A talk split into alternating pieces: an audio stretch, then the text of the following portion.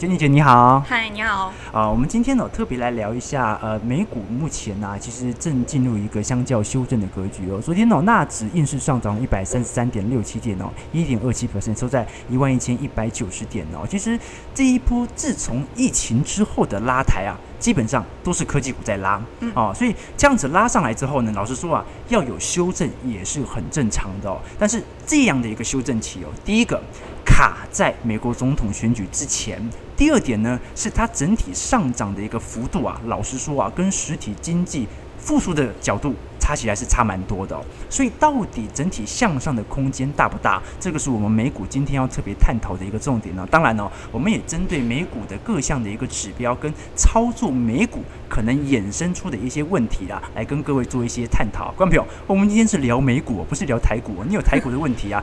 我们明天哦早晨财经速解读哦直播跟大家聊聊啊，大家对于美国股市。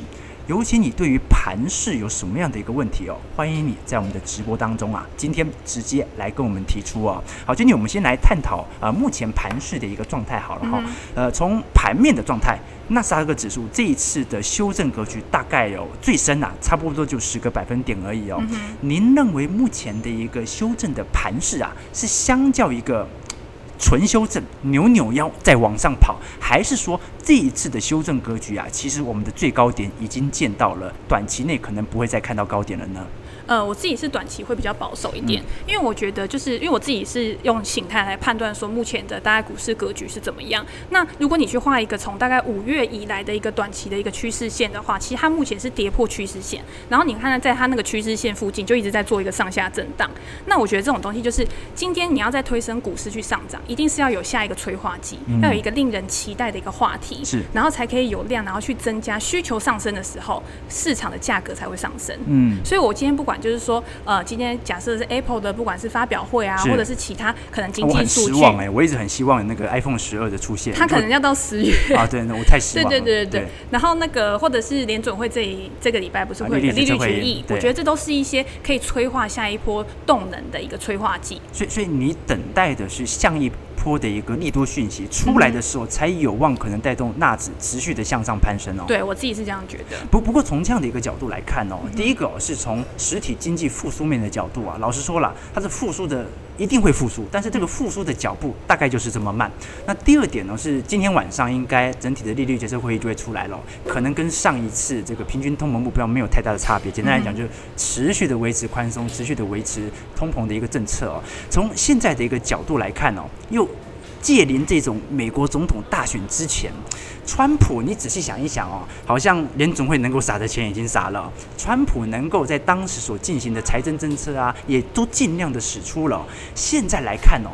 一个到处都已经是利多利尽的一个情况底下的话，你觉得下一波还有什么样的一个利多讯息可以来进行美股的一个拉抬啊？其实我觉得大选就是一个很大的不确定性嘛，嗯、因为现在可能民调方面他也没有一个很确认说，哎、呃，我就是可能谁一定会当选。是对，川普他也很努力，就是譬如说他想要拼连任。嗯，那川普其实大家都知道，反正他就是减税啊，然后做一些很激励美国企业的措施，然后增加就业啊，然后希望可以让美国可以变得更好。嗯，那拜登他的政策其实就跟川普会有一点改变。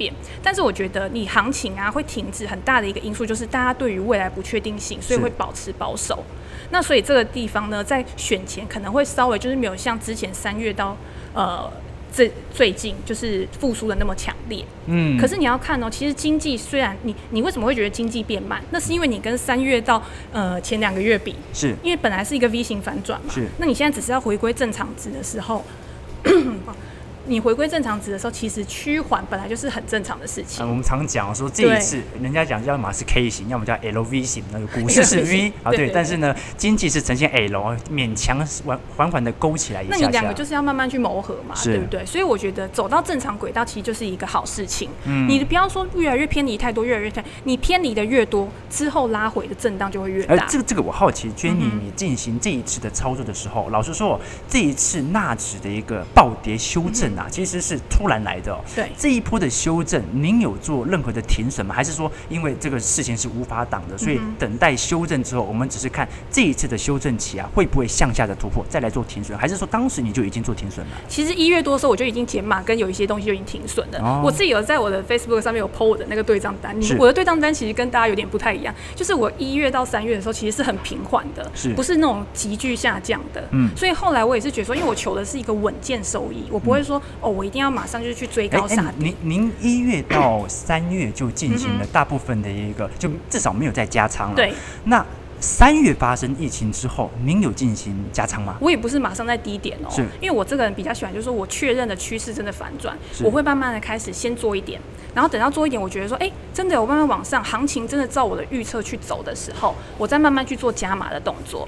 那你今天要怎么样去从形态方面，然后去找到你比较可以去进场的点？嗯、你去看你下跌的时候，它已经跌到了前一波的低点的时候，前一波低点通常是一个支撑或压力。嗯，那你在这个时候，你就可以去作。为一个参考，这个这个我们今天早上直播讲的很像哦。我们讲说如何判别一个市场正在往一个多头方向迈进哦，基本上就是。头头高，底底高，就你前一波，你前一波的高点最好要突破。你前一波的低点呢，如果你再次修正的话，你也要比前一波的低点还要来得高哦。对。不过从这样的一个角度来看的话，Jenny 很明显是一个右侧交易者。我们常讲左侧、右侧交易者。左侧交易者是股票在跌的时候，我们就去尝试着接掉下来的刀子，擦伤手都没关系，对不对啊？哦，做宏观投资最喜欢这么做，很很主要的原因哦，因为怕弹起来的时候太贵，我买不下手啊。好，但 Jenny 是偏向右侧交易者，也就是说，可能等待。三月的整体的低点已经过之后呢，再来进行实体的一个布局哦。嗯，所以这一次的布局啊，那你在纳斯达克进行修正之前，有进行一定幅度的出清吗？还是说，其实哦，你已经出清了？对，我的个股部位都会出清。哦，通常我都会把个股去做减码，因为你要想，其实大家涨的时候涨是缓涨，是跌的时候都是急跌。对，那你如果今天你觉得已经有高点比较偏弱势的时候，嗯，其实我觉得适度的去减码其实是有必要的。嗯，但是如果你有大盘指数的部位的话，我觉得不需要这么快。哎，那您当时，您大概是可能是。提前在这一次修正之前，大概前两个月就开始解码了。没有没有没有，我通常都是有讯号出来我才会动作，我不会去猜。我好奇是是什么讯号让你在这一次的修正之前，你就已经进行一定幅度的出清？因为你要看，其实一二月的时候，如果你手中啊有一些股票，它已经创新高价，创、嗯、新高价通常是一个很指标性的意义。你创新高之后，通常市场上大多数的人啊会去追价，这个是很正常的嘛，对，对不对？反正我看股票涨，我，好怕我没赚到，我就把它冲进去买。但是如果你发现你的股票创新高之后，它马上有一个拉回的动作，甚至突破了前一波的高点的时候，我就会减码了。哎，突破前一波高点，照理来讲是多头动能更强啊，不是吗？没有，它是突破了之后又拉回来掉下来。OK，这个通常大家会称作叫做假突破。是，就是我今天虽然我已经创了前一波的高点了，但是我的量价没有跟着。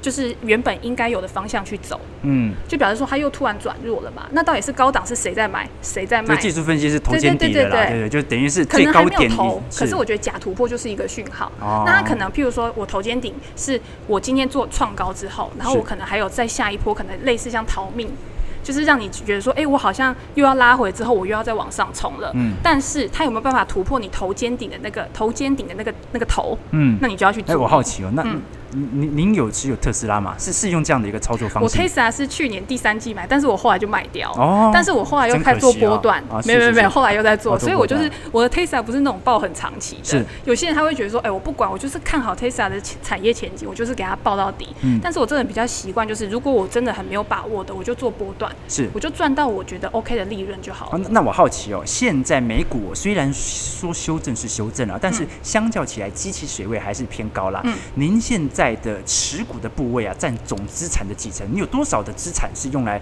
现在来买股票的？我现在减到已经大概剩七成左右哦，就是我现在有三十趴的是现金部位，是，所以有七成的股票。那你这七成的股票，呃，基基本上来讲，就一定是大概就是疫情前后进行建仓的嘛。那什么时候你会把这些股票进行一个，我不管是加码或者说减码，你的那个基准点在哪里呀？其实我高速成长股，其实我在八月中的时候，其实我就已经开始减码了。这一次，因为其实还是有这几天其实还是有在涨嘛，对不对？但是其实我手上的股票真的已经没有那么多了。嗯。但是我就会觉得说，哎，我现在保有现金，如果之后真的回档的话，我还是可以再做布局。是。但是我手上其实还是有股票在。是。哎，您说您说的回档，可是现在不就是纳指回档的时候吗？对。你你认定的回档是什么样子？就是跌破趋势线那一天，我就有减码了。啊，现现在因为呃，现在是要做趋势线嘛？现在其实修正期不是跌破上升趋势线了吗？哎，我可以其实，哎，你这个可能没有办法，就是去有一个比较那个。图片啊，是没有办法去呈现一个图片，你也可以直接用手机，用手机是不是？等一下，等一下，大家等，那你先跟大家聊一下。这个、收收听 Podcast 的观众朋友，你们就 这个麻烦你们了，对，有空再来我们直播看一下啊，这个是直播的好处，对，不对哈？嗯，我们先一边来聊一下观众朋友的一些小提问啦。啊，这个宪哥说，浩哥直播时的亮点就是有很多书当垫子，然后因为我们太矮嘛，对不对啊？所以要要垫一下麦克风才可以这个哦，很有梗，谢谢你啊，谢谢你啊。哦，还有人问说，请问 Jenny 结婚了吗？结婚了，结婚了，结婚很久了，我，我已经很老了。我我网友跟我很熟悉啦，因为他们来看这个。这个是我画的一个上升趋势线，嗯，然后你有看到就是它其实是有跌破，可是它这边其实是在整理哦，它也不是说哦我今天跌了我就是直接往下冲，嗯，但是我觉得这里就是一个我对我来我自己来说就是一个警讯啊，是，我自己就会小心一点，但是我觉得每一个人他都会有他自己的一个操作原则，不一定每个人都是一样的，只要你可以控制好风险的话，我觉得任何方法都是好方法，只要可以让你赚得到钱。这这要开始去思考了，就是觉得你在进行这种美股的操作的时候啊，到底是比较偏向于。基本面有支持的一个个股，还是说你纯粹是用技术面来做一个表态，还是你又会去拿整体整个宏观的股市的高低及其水位？你是怎么来调配？说哪一个比较重要，哪一个次等重要，哪个最不重要的？我觉得买到一个正在高速发展的产业是最重要的。是今天这个产业啊，它如果高速发展的话，其实它里面的公司啊都会表现的还不错，尤其是这个产业里面的领导公司表现一定是更好。嗯，但是我最后决定说我到底要不要去买这一档股票的关键。还是在技术面，是，但但是我觉得，如果今天一个技术面很好，但是产业面不好的，或者是它的营运财务面不好的，是我可能也会舍弃。所以基本面是一个前提喽。对，那技术面是你一个相较的辅助。就是我一个对，最后就是决定我到底要不要买。而具体的进场点，对，具体的进场点，跟我的概念很像。不过不过我好奇的一点呢是，如果两方的基本面从循环上来看有冲突，我举个例子哦，嗯、比如说从基本面和技术线啊，你看一档个股，嗯、你都觉得它非常的漂亮，有基本面的支撑，嗯、技术线型啊，现在是一个。超级突破点啊，嗯、是太非常适合来进行买进。可是有一点，嗯，股市现在处于非常高基期的水位，比如说现在，那该怎么办？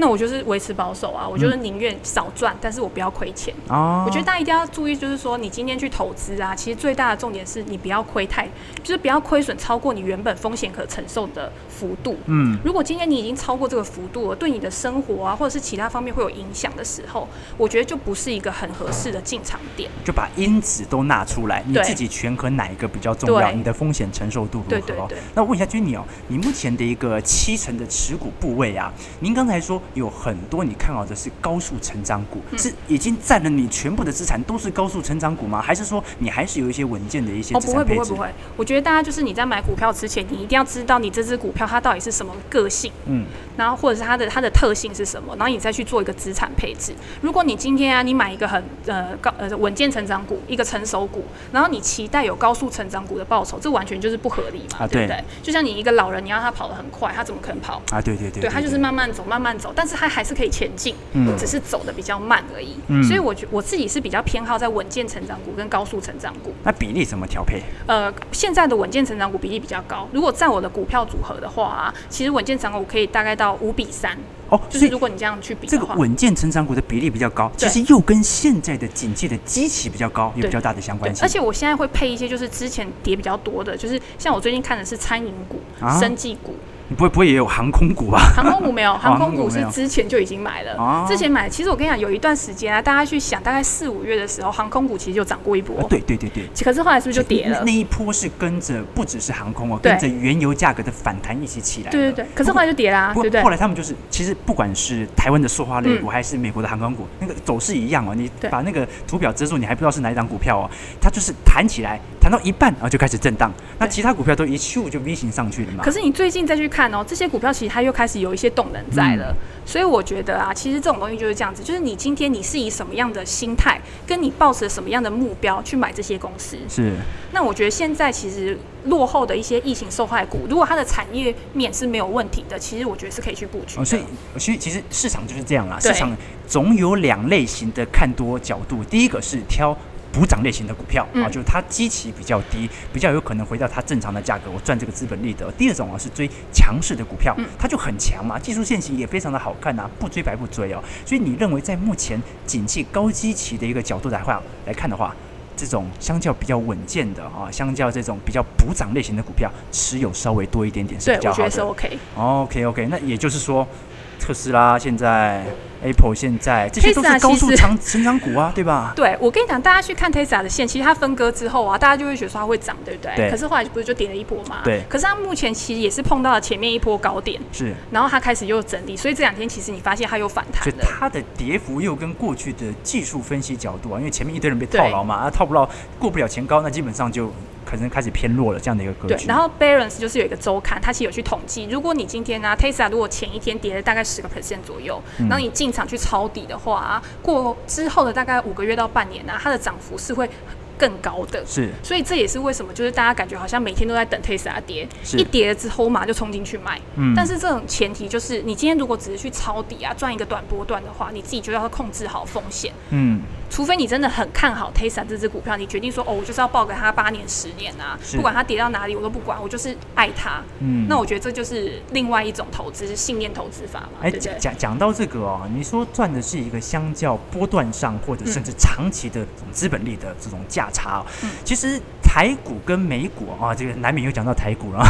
我们台股跟美股有一个相大。不到大的一个区别哦，是台湾呐、啊，我们所称为的这些好股票啊，通常会带有一个特性啊，就是它的配息通常表现的不错，现金股利给你的不错。可是美国股市哦，也是有配息的，但是非常多非常优秀的公司，比如说 Google、Facebook、Netflix 啊，甚至波克夏，其实他们这辈子从来就不发任何的股利的。我们作为一个，如果我是作为一个长期投资者哦，相较比较乐观和跟随着景气投资成长的一个投资者哦。我应该比较聚焦这种。比较多配息的啊，我美股买不到，那我买美股配息高的 ETF 吗？嗯、还是说我应该追逐这个资本利的价差上的空间呢？其实我不会去设定说哦，我就是一定要赚资本利的或者怎么样。我觉得其实你重点是你要看这家公司的本质到底好不好，嗯、它到底有没有发展前景。像如果今天你买宝桥公司是网有上市 PNG 嘛，对不对？对或是你买交生公司这些公司，大家都知道这已经是历史很悠久的公司，对。或是可口可乐，他们其实都是持续的，还是有稳定的现金流进来。是。然后这些现金流我一定就是我今天没有要再投资，或者是做比较大额的支出的时候，我是不是就可以把它用不同的方式去分配给投资人？不过像我退休之后，我还适合吗？因为我退休啊，其实我也不是要赚多少钱呐，但我还蛮想要说每年有稳定的现金流的话，我可能就要开始调整自己的部位了。可是你现在开始累积股票，对不对？你到了退休了之后啊，你想要钱，你可以卖股票啊。哦，可是我卖掉股票，你又不能一辈子不卖。哎哎，可是我觉得很好奇的一点呢 是，其实有非常多的纯股族，他真的是打算一辈子不卖股票，原因在于哦，他卖了股票，他就无法有稳定的现金流了，对吧？他已经算好了嘛？对对对，所以他可能说，哦，假设我存股资产我来到了一千万，我直利率五趴，那我每年是不是就可以拿五十万回来，对不对？所以我一千万一直一直放在那边呢，但我每年就是有五十万呐，我活多久我不知道，但是我就一直有这个五十万。那如果我是这种相较没有配息的股票，但是它持续有价差的空间，我一卖掉啊，就没了，那怎么办？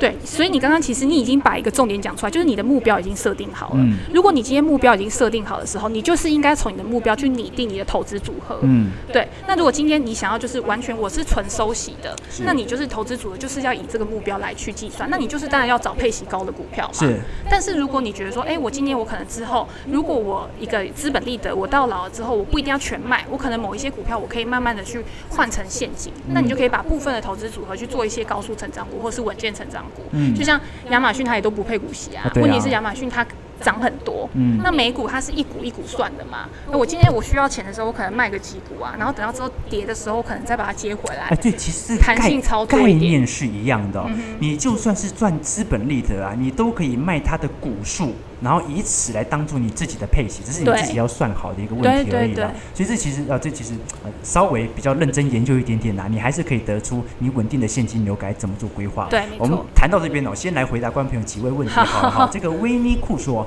请问今天收盘前呐，尖牙股纷纷跳水啊，感觉好像还是不稳哦，呃，现在还适合进场吗？科技股我现在都是维持比较保守啦，是对啊，因为其实科技股真的都已经涨很多了。那如果今天像 Apple 这种公司啊，虽然说它从它那个分割之后啊涨了很多，然后有回档，但是目前来说，我觉得它还是有一点价值，我自己是觉得偏高哦。对，那如果它可以再拉回，譬如说到季线、年线这边，我觉得是最好的长期投资。哎，拉拉回季线都快要变空头了，这个跌幅。有没有要超过二十趴了？可是我觉得 Apple 公司是我觉得可以长期持有的公司，嗯，所以我觉得现在的股价太高，我就等，我就是耐心等等一个好的价位。哎，这这有趣哦！我我我很常跟很多的投资朋友聊这个问题，就是说。您说 Apple 是一个适合长期投资，嗯、那个长期是多长啊？我常听到人家讲说啊，嗯、尤其是那种超长期投资者会说，Apple 再长，它会活得比摩根大通久吗？脸书活得再久，它会活得比花旗还要来得久吗？您对于长期投资啊，持有一档股票的那个预设的那个预期大概是多久啊？我跟你讲。你讲到长期，我就要讲到我最喜欢一句话。我说长期投资啊，是一种结果，嗯、而不是你买进股票的动机。哦，就是我今天呢、啊，如果我今天在一个成本很低的价位去买进一档股票，是它一直涨上去，或是它拉回的时候根本就达不到我的成本的时候，那我是不是可以长期投资？嗯，因为我没有亏啊，我不会亏损嘛。是。可是如果今天你是说，哦，今天这款股票不管它在什么价位，我买进来我就是要长期投资，你基本的假设就已经错误了。嗯。所以我觉得是这样子。所以我为什么说，如果你现在没有 Apple 股票，的话，其实我觉得耐心等到一个好的价位，才是你长期持有 Apple 的一个比较好的一个策略。您说从大盘角度，可能是跌破月线、拉回季线有支撑的时候来做买入。那如果从纯个股呢？纯个股的角度，什么叫做合理的价格啊？您是怎么判断的？第一个就是，如果它今天是现金流很稳定，盈余很好稳定的，就是你比较好去做一个推测。那你可以用现金流量折现或者是本益比嘛，对不对？但是如果今年你是高速成长股，高速美国的高速成长股很好玩哦。它有一些是它营收成长可能都三十趴、四十趴、五十趴，甚至破百趴，可是它的获利是完全是负的，它还在亏损，嗯，因为它把它的钱全部都拿来再去投资啊、行销啊、广告啊，资本支出很庞大了。对，对没错。那这些你要怎么去判断？我根本就没有办法，什么本益比、什么现金流折现，根本完全一点用都没有。是对。那我这个时候就会去搭配心态。OK，最强势就是这样，形态，然后跌破，但是可能有支撑哦，这个时候来进行一定的投入哦。这个乌斯盖说，请问一下，现在中美关系蛮恶劣的，目前中国买美国农产品还离今年协议目标有一段大段，会觉得中国会买到标吗？观众朋友，我们是财经投资达人啊，不是政治学达人啊。不过你问这个问题还是挺有趣的啦。其实呃，今年美中关系的一个冲突啊，或者说这两年呐，呃，我自己的看法啊，会觉得说。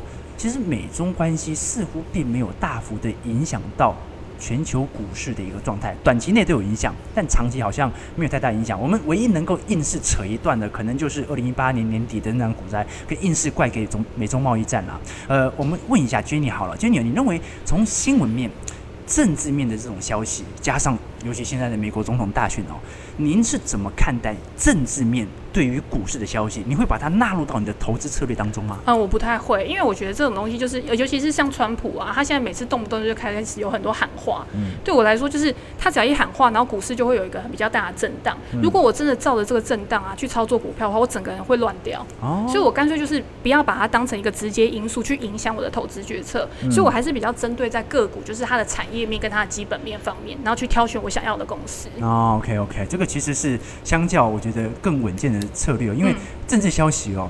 太难捉摸，你可能也看不太懂他在讲什么，嗯、对不对哦？一个政治的一个消息，川普发了一条推特，对啊、当下你也分不清楚到底对于股市的影响是什么，你干脆忽略不计啊啊，赔了就赔了，但是不要做任何因为对应上的一个操作啦。对啊，我们刚才谈到这个美股的一个问题，我们要持续来帮观众朋友做一些提问。我们都很清楚啊，呃，对于美股来讲啊，相较于台股的优势，是因为它第一个它是用股来计算，相较买卖方便呐、啊。第二个呢，是我个人特别喜欢的是。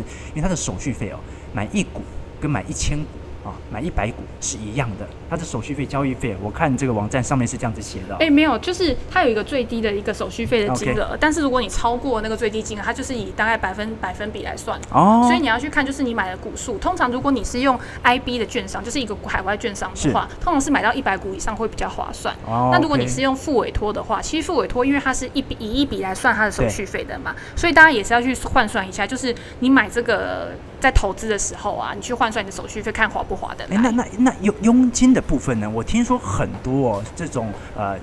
大家很习惯用的这种美股的一个交易软体，它几乎是不给你抽佣金的，嗯，零手续费，零手续费的。那哎，我好奇，它不抽手续费，它要怎么活下去啊？呃，他会去卖他一些就是那个数数据，是给一些就是可能有一些机构，嗯，然后来去使用、嗯、这个东西。就是其实我觉得大家有的时候就是你零成本啊，就是一定会有一些你隐藏不到的一些呃支出，其实你是没有知道的。但是我觉得。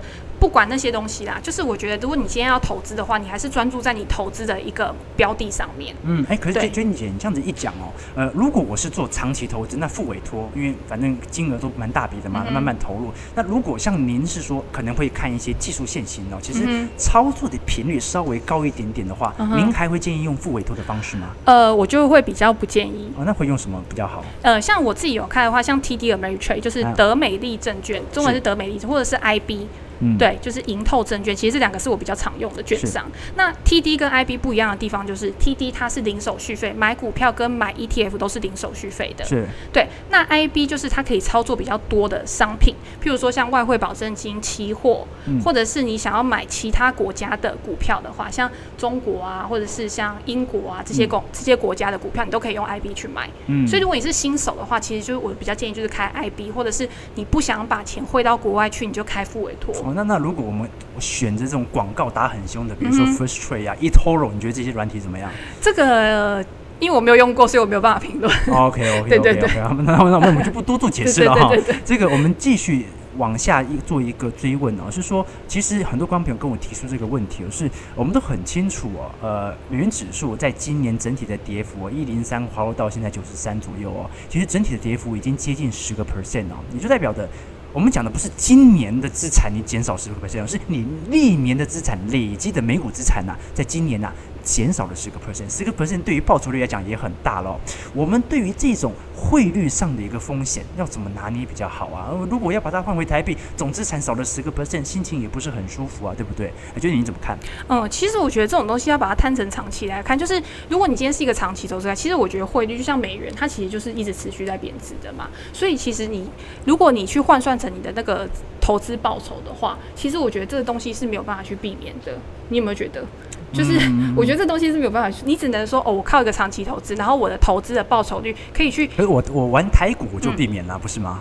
对，可是你现在投资就是比较多元，因为单单单一压在一个市场上面，其实我个人觉得是风险会比较大。其实单一压在股市风险都很大，对不对？对 啊，对不对啊？这全球资产配置就是这个重要。可是因为现在利率太低了，就是如果你不配置在股票上面，就是增会增值的资产。其实我觉得大家投资啊，也不一定说一定是股市。其实我觉得对很多东西其实都是投资，房地产也是一种投资，是创业也是一种投资，嗯，能够为你带来未来的现金流的，都可以称得上是投资。观众，你来看我们的节目啊。也是你花了三十分钟投资自己，没错，随时都在啊，为了要打我们节目啊。不过，不过这样子讲，我觉得等于是说，其实也不是说。美元的汇率就一定会亏损啦，因为我们进行这种美股的操作啊，即使你进行获利了结，也不用马上换回台币嘛。你当然可以等可能美元相较比较升值的时候，再来进行呃整体的汇率的换回。对，而且最近是因为台币真的升值的很厉害嘛，对，不对？所以可是你去看美元指数哦，因为美元指数里面成分最大的是欧元，其实美元指数现在一直在盘底，它其实并没有一个很大的方向。欧元现在升值幅度也很大啊，对不对？它最近一直在盘，就没有一个很明确的方向，所以我觉得台币这么强，其实这个时候反而是一个机会。你可以去换一点美金啊，而且出国旅游的现在就换好不好？这样，我觉得你就是要去观察这种，因为你不能说我只观察台币，你要观察就是说美元跟其他货币的一个联动的一个状况。对，其其实这个风险是可以避免的，简单，但是比较麻烦的就是可能要两段式。就第一波呢，你要先把美元整体的获利了结之后呢，等等到美元升值的时候再进行第二段的一个换回哦。所以呃。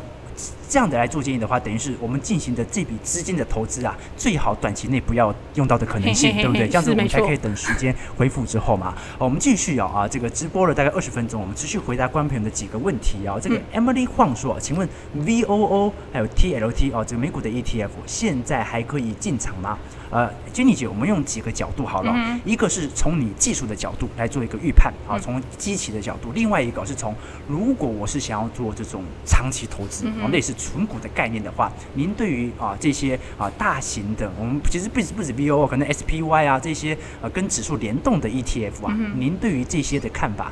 短期和这种超长期投资的角度是怎么样？因为我觉得他会问 VOO 跟 TLT，就是他想要做一个股债平衡的一个配置嘛。对，就是看你今天你是想要做股比较多，还是做债比较多。对。那是目前如果在股市高档的话，其实有些人他会觉得说，如果未来有潜在的风险的话，他可能会提高他债券的比例。对。可是通常如果你以如果就是这个投资人他的年龄跟他的风险承受度来看的话，越年轻的人股票配置一定是越高的嘛。对对对。那重点就是你现在你现在应不应该把你全部的资金都投进去？是，还是你以一个分批布局的方式，然后去做到这个比例，嗯、然后每年再进行一个再平衡？嗯，对，我觉得用用这个角度去思考。其实他讲的是一个相较已经偏景气投资了哈，他、嗯、等待的是一个景气上的一个周期变化。对，现在属于一个高基期水位哦。照原理来看哦，当然是股票部位偏少了。如果纯纯从景气，不从那个年龄差，不从这个这个生活的族群来看的话，当然是可能现在要准备。股市可能在未来可能回落的可能性啊，长期来讲回落的可能性是比持续向上的可能性还要来得高，所以进行债券的一个比重的一个调升，这个是经济周期的看法啦。但是尤其哦，我们其实针对总体经济、宏观投资有做很深入的分析哦，其实债券目前的价格有一点泡沫。还是比较贵，因因为低利率的关系哦，所以光凭我们持续来做一些观察啦。那持续回答这个新方所问的一个问题，他说美元直直落，投资美股划算哦。这个我觉得他所探讨的问题啊是双层面的啊。一个问题是，如果我现在手中没有美，我现在手中有美元，那我当然可以做投资啊，那么简单，对不对啊？我只要看对标的就可以了。我如果现在手上只有台币啊，我换美元，美元在进行投资，是不是一个非常非常适合的一个时间点？因为我台币升值强势很格局啊，是不是趁这个时间点来进行投资最好？我觉得现在换，我觉得现在换美元是 OK 的啊。嗯、但是你现在去投资美股的话，我一样就是，如果你今天是打算做一个长期投资的话，我建议啊，新手投资人先从大盘的 ETF 开始做。嗯，你现在就不要去追一些就是已经涨多的个股。所以我觉得长期来看，其实投资美股一定是划算的，因为你如果去把美股过去啊几十年来的一个报酬率去翻开来看，其实平均的报酬率大概就是七到八个 percent。对。但是最近十年可能已经到十四、十五个 percent。是。那你会不会觉得说，哎、欸，这有点偏离，好像一个长期的一个均值的？而且而且重点是你换了美元，你也不一定要买呀，反正现在买美元很划算，对，吧？哈，那你可以换着，可能等疫情过后，我们可以出国旅游一下也不错嘛，对不对？哎、欸，我刚刚有看到有一个人问他问说，现在的生技。生技 ETF 是不是还适合投资？健康照护长照啦。对，我跟你讲，就是如果你想要投资健康照护类的，其实美股有两个方向你可以去做，一个就是健康照护类的 ETF，叫做 XLV，另外一个是生技制药的，就是 XBI。这个我要提醒观众朋友，嗯。啊，台湾的生计就不太适合做长期投资。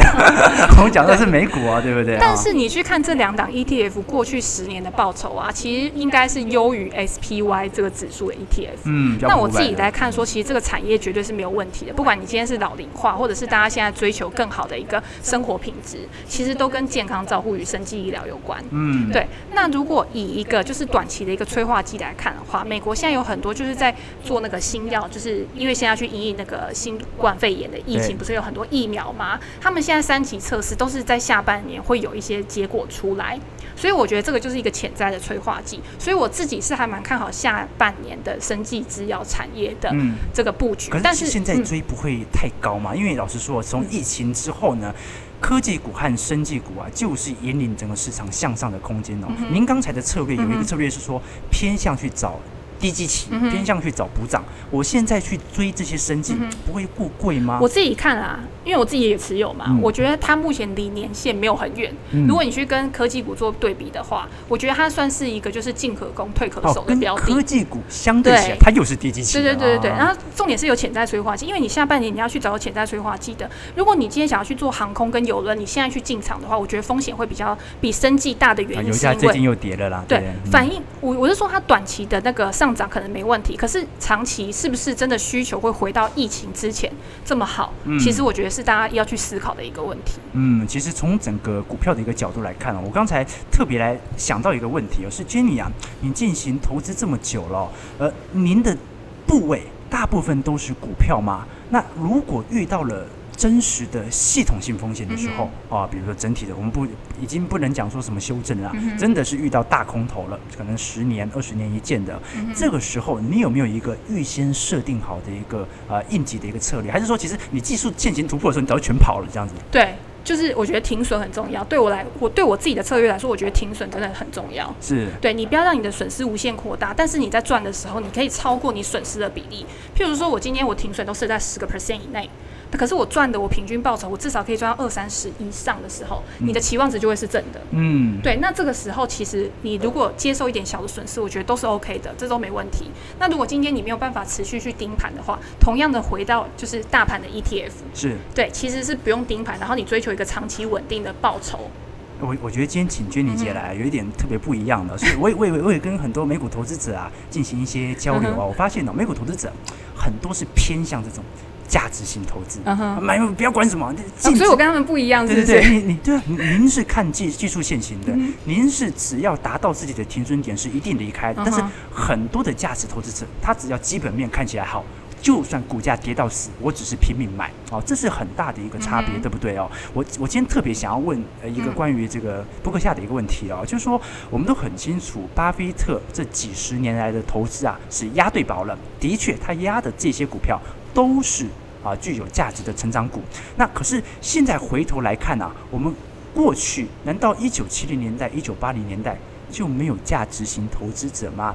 会不会巴菲特其实是一种幸存者偏差呢？会不会就是？很多人都想要挑价值成长股，就就只有他押对了，会不会是有这种状况？我们在挑选这种价值成长股的时候，你为什么给他们给观众朋友一些建议呢？我觉得你今天价值股啊，你一定还是要看这个产业会不会成长。这样像巴菲特，他其实以前买了很多公司。假设我们来讲，最现在最无聊的公司可口可乐好了，对对不对？可口可乐在当初买的时候，大家是不是都听过个故事？巴菲特为什么会买可口可乐？是因为他喝了可口可乐之后，他觉得这个东西可能很好喝啊，然后他觉得未来很有前景，所以他就把百事可乐卖掉，啊、还是他以后都不喝百。事可乐了，就是在可口可乐那个时候，它也算是一个很新的一个产品，嗯，嗯，然后他觉得很有上涨优势。那如果今天把可口可乐换到现在这个场景的话，那你觉得有什么东西是跟当初的可口可乐是一样的？哦，你不要局限说哦，我就是要买可口可乐，而是你要去想现在什么东西是可以，巴菲特的模式是可以去复制的。嗯，脸书肯定不行，现在年轻人都不用脸书了，对不对？好，但 Netflix 哦有可能啊，不，我自己想到，自己想到啊，但是这其实就隐含着一点，就是最终你对于价价值成长股的投资啊，不是市面上所认可的，而是你真心相信啊啊！你过你到了这个。十年之后、二十年之后、三十年之后，你还是会持续的使用这些产品。我自己在看啦，就是价值投资其实有分很多种，大家怎么去解释价值投资？一个是用资产的价值去算，反正我资产算出来，我现金多少、厂房多少、设备多少，是多少就是多少，价格低于价值的时候，我就是买。嗯。那其实这个时候，老实说，可能某一天这个价格真的会回到它的价值，是，但是你需要等待。嗯。那第二种就是这个公司它未来是有成长性，它可以持续不断带现金流进来，所以为什么大家？现在会说哦，巴菲特用的是现金流量折现法，他是看这家公司未来可以为他带来多少现金收入。新新方举了一档，他说：“那迪士尼呢？嗯、迪士尼是不是就偏向这一种相较具有价值性的？而且我们都很清楚，这种品牌啊，呃，不太可能在短时间内啊，就算它可能受到波折，但它不像科技股一样啊，随时可能被产业的迭代更新给剔除掉。迪士尼，迪士尼 OK 啊，迪士尼之前其实我就有跟大家讲说，迪士尼真的 OK。为什么迪士尼 OK？是因为它有一个本业是赚钱的啊，本业赚钱很重要哦。”因为它可以让他这个赚钱去投资一些不赚钱的东西，所以它不赚钱的东西是什么？就是 Disney Plus。我我觉得迪迪士尼，对对对对对，我觉得迪迪士尼这个上一季的财报是出乎大家意料之外的哦，就很好很奇怪，就这次疫情迪士尼受到的冲击应该是非常大的，但是整体的财报表现呢、啊，居然比预期还要来得。好很多啊，好很多，我觉得蛮蛮意外的、哦。我觉得大家看中迪士尼，其实已经是变成它的成长性了，就是说它 Disney Plus 它之后可以有什么样的发展？譬如说现在疫情，它可以把譬如说像花木兰啊，或者是其他的影片，然后放到它的平台上面去销售，这个就是它独家的 IP。是。但是，然后如果今天这个东西成长是有期待的，那它之前乐园啊，因为乐园在它的总营收大概有四十个 percent 左右，那如果这个再回来的话，那是不是迪士尼的价值就变得更好？嗯，对，所以我觉得应该从这样去看。OK OK，其实其实从呃不管从个股的角度哦，从债券的角度哦，其实都是有这一种相较你去呃关注。